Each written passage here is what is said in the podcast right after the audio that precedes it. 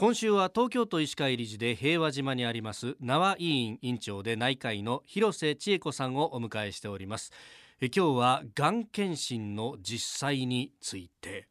私人間ドックでですね一番の関門というか悩むところが胃カメラにするかバリウムにするか胃がんについてなんですけど先生これどっち選んだらいいですか？難しい質問です、難しいそうですか？バリウムの検査にはやっぱり限界があると思います。はい、胃の状態によってバリウムがうまく粘膜に乗ってくれれば、病変はつかめると思いますけれども、実際に胃カメラの方がより詳しい検査ができると思います。やっぱその粘膜に乗せるために、あのぐるぐるぐるぐるぐるぐるぐるって回すわけですよね。そうですね。そうですね。ゲップしちゃダメですよっていうのも、ねはい、そこですか。そうです。はい。じゃああれはもう検査をより正確にするためにはそうですね。ある程度我慢しないと、はい、我慢しないといけないなるほど、うん、ある？私ですか？私ないですバリウムまだ。そっか。まだ人間ドックじゃないもんね、うん、じゃないんですよね、ね、そうそうそう。だからなんかみんなすごい大変だっていうので今からすごい不安というか 戦々恐々としてるんですけど。俺もさそう、若い頃にとにかく大変だ大変だってみんな言うわけよ。みんな言うから。ね、うん、そんな怖いもんじゃないですよね。そうですね で一方で、はい、胃カメラなんですけど内視鏡。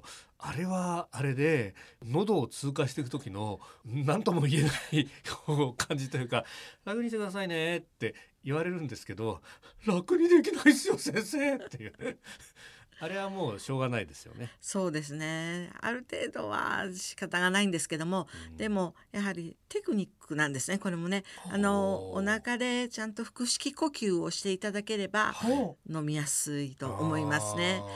ただ緊張しちゃって、はい、もう喉のとこ硬くなってしまいますから、はい、なかなか入っていかなくて大変な思いをするということが多いと思いますね。お互い時間かかっちゃう。そうですね。はい。で今は鼻からの内視鏡もありますね。あれいいらしいですね。あ、そうですね。ただ鼻中隔が湾曲している人とか、あはい、あるいはアレルギー性鼻炎のある人たちは出血したりすることがあったり、はい、入りにくかったりすることがあって断念せざるを得ないっていう場合もなきにしもあらずということですね。なるほど。それこそ耳鼻科の先生のところ行くとこう鼻に今チューブですけど昔管みたいなこう入れたりなんか僕本当あれ入れなくてすっごい細いやつでようやく入るかどうかみたいな、やっぱそれだと胃カメラ内視鏡も入りづらいですそうですね、はい、あれあと喉を麻酔するじゃないですか、はい、僕なんか麻酔が効きやすい体質なのかあの後牛みたいによだれをダバダバ垂らすんですよ。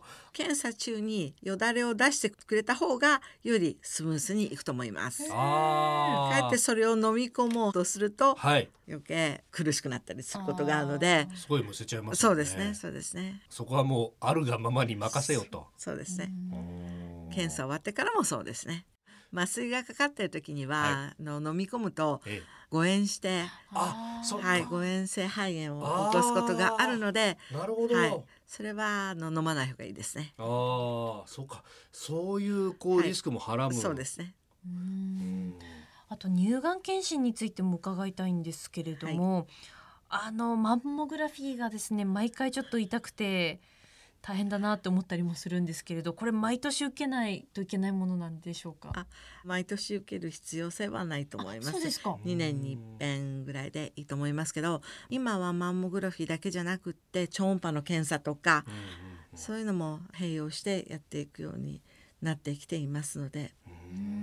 まあ前よりは少し楽になってるのかなというふうに思いますけど。じゃ乳がん検診も例えば2年に1回とか、うん、毎年ではなくてもいいとしたらそれぐらいそうですね。そうですね。2年に一遍で。あの所見がなければ。もし所見があった場合にはやはり毎年あるいは何ヶ月後に受けてくださいっていうあの指示があると思います。はい、なるほどえー、今週は縄院委員長広瀬千恵子さんに健康診断と検診について伺ってまいりました。先生一週間どうもありがとうございました。ありがとうございました。